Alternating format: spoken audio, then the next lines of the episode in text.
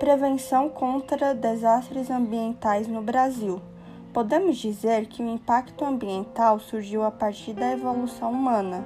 De início, o homem tinha certa submissão ao meio ambiente, mas com o passar do tempo descobriu o fogo. Em seguida, passou a cultivar alimentos, criar animais e, de acordo com suas atividades, o impacto ambiental foi aumentando gradativamente.